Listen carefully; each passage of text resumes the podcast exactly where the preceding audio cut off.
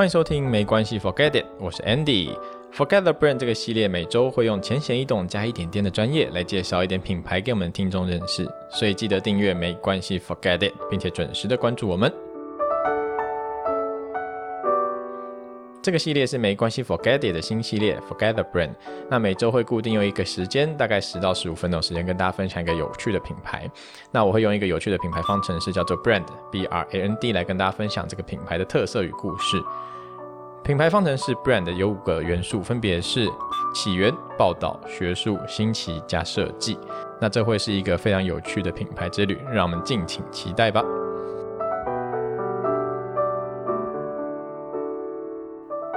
今天的主角是创办于一九四八年的素食老大，就是麦当劳。那这个是很多听众敲完要听的品牌，所以我就准备准备跟大家分享啦。不过这个品牌故事真的有太多的东西要讲了，我准备完之后发现一集讲不完。如果要听的话，大概可能要听个三四十分钟、五十分钟，可能都还讲不完。所以我打算分个两三集讲。那不过今天老样子，还是要从这个品牌的故事开始。那到底为什么一间汉堡店可以开到全世界，并且到现在每秒可以卖出七十五个汉堡？让我们废话不多说，开始吃汉堡吧。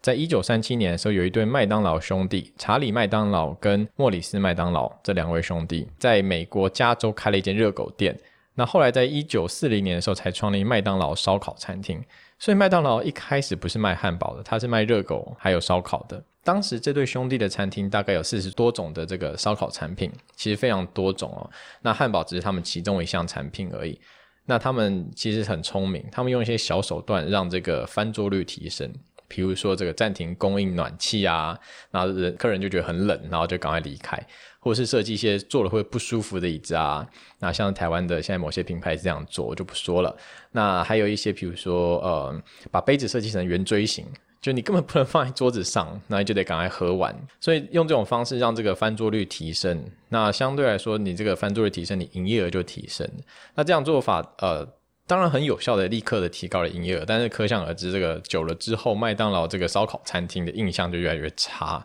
同时，他们也发现这个餐厅大部分的营收来自于他们的汉堡，而不是其他的烧烤产品。所以他们在一九四八年的时候，他们决定改变这个做法，那专注于卖汉堡、奶昔还有汽水。那并且我觉得更重要的是，他们推出一个叫做 Speedy 服务系统，所以他们就开始改装他们的餐厅，让这个生产线的概念进入了制作餐点流程。还记得我们之前讲的这个生产汽车一样，这个福特他们有一个非常厉害的生产线，所以他们的车子可以做得很快。所以这个汉堡也是一样，他们有生产线之后，他们汉堡制作速度就非常快。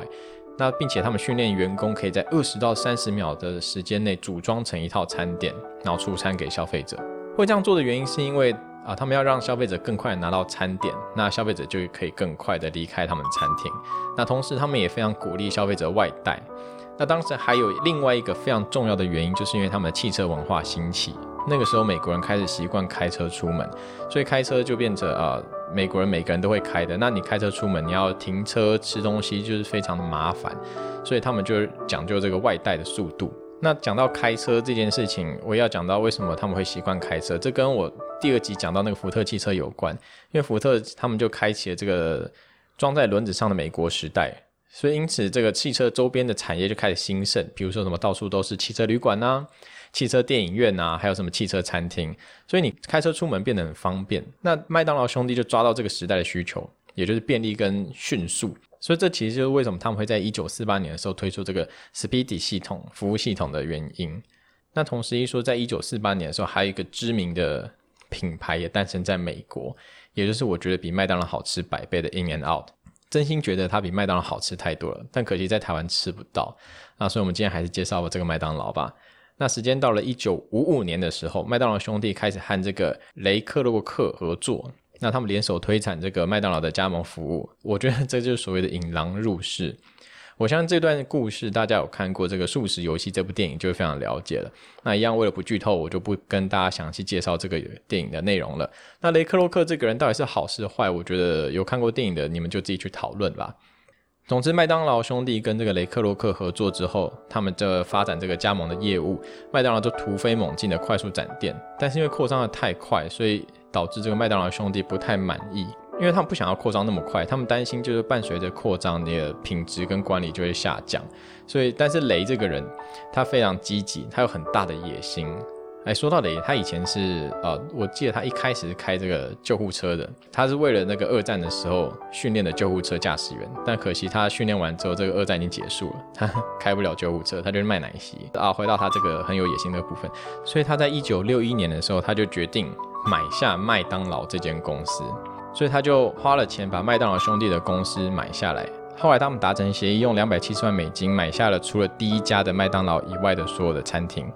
好，所以大家常听到会说这个麦当劳创办人是雷克洛克这个人，但真正的发起人，我觉得应该是麦当劳兄弟了。好，后来麦当劳可以站稳市场，有一个很大的发明，就是在一九七五年的时候，德莱素这个概念开始在美国兴起。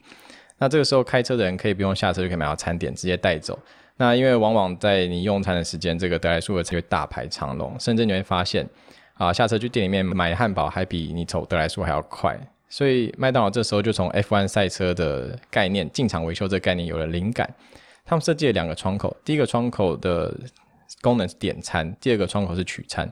所以顾客在开车到第一个窗口点完餐的时候，内场就会用前面提到这个装配线的方式生产，那用最快速度完成组装成一个套餐，然后在顾客开到第二个窗口的时候，把餐点交给顾客。那但是我觉得从一开始讲到现在，麦当劳听起来好像很厉害，但是其实德莱素再怎么厉害，我觉得也没办法让麦当劳在一秒就卖七十五个汉堡。更何况汉堡根本不是麦当劳发明的。那真跟大家补充一个小常识：汉堡的起源其实根本不是美国，而且我相信你们也猜不到它起源在哪里。汉堡起源其实真正要追溯到十三世纪的蒙古。好，大家都应该上过历史课吧？那个时候在蒙古西征的时候，军队为了方便用餐，那因为那个时候用餐不是说哎放饭时间到就吃，因为你在马上面随时要跑来跑去，所以他们是有时间就偷吃一下。所以他们为了方便，会先切下这个马肉或牛肉，然后放在马鞍下面，随时可以拿出来吃。那随着马鞍上上下下，然后他把它压扁，然后就会变成一种低温的烹调的料理。然后后来就被这个贵族精致化成这个达达料理。后来蒙古在统治俄罗斯的时候，这个料理就被传到了欧洲，尤其是在德国。那德国有一个港口叫做汉堡，这个地方呢，这个港口当时是欧洲往来美洲各地非常重要的港口，所以美洲各港口的餐厅为了要这个吸引来自这个港口的水手，所以他们推出了这个达达牛肉。那当然，同时也为了要方便可以吃，他们就用两片面包把它夹住，所以变成大家现在看到的汉堡这个样子。那随着二战的时候，美国打到世界各地，将汉堡带到了世界各地，所以我们就可以吃得到汉堡了。好，回到麦当劳，所以麦当劳到底卖的这个汉堡其实也不是自己发明的，那为什么可以赚这么多钱？其实主要原因就在于这个雷克洛克的脑袋。他非常聪明啊！他在一九五五年的四月十五号的时候，他拿到了这个麦当劳兄弟的特许经营权，那就在这个伊利诺州开了他的第一间麦当劳，这是属于他自己的。那当时他没有去改动麦当劳兄弟的餐厅基本格局，但他更注重一件事情，就是产品的标准化，甚至他去研究为什么他他的第一间麦当劳产出的薯条没有当时加州麦当劳的薯条来的脆。另外，他也很注重餐厅的卫生。所以这两个点是他非常注重的。他还有一个至理名言，他说：“如果你有时间靠着休息，那你一定有时间打扫环境。”然后他就把厨房改造成那种半开放式的，让消费者可以看到里面汉堡制作过程啊，然后你就会更安心。那因为这种呃这样的经营方式，让这间麦当劳开始马上的盈利，所以他就可以在一九五六年的时候找了十几个加盟商，